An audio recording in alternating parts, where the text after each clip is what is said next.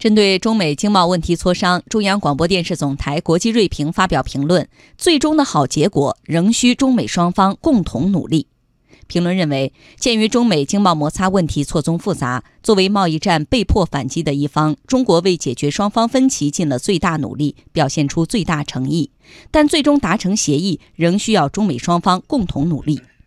过去九个多月，中国经济的韧性和巨大的市场经受住了这中美经贸摩擦的考验。特斯拉海外首个超级工厂本周在上海开建，证明了中国市场的吸引力。坚定不移办好自己的事，推进更大力度、更高水平的改革开放，已经不是中国的口号，而是人们想象不到的中国行动力。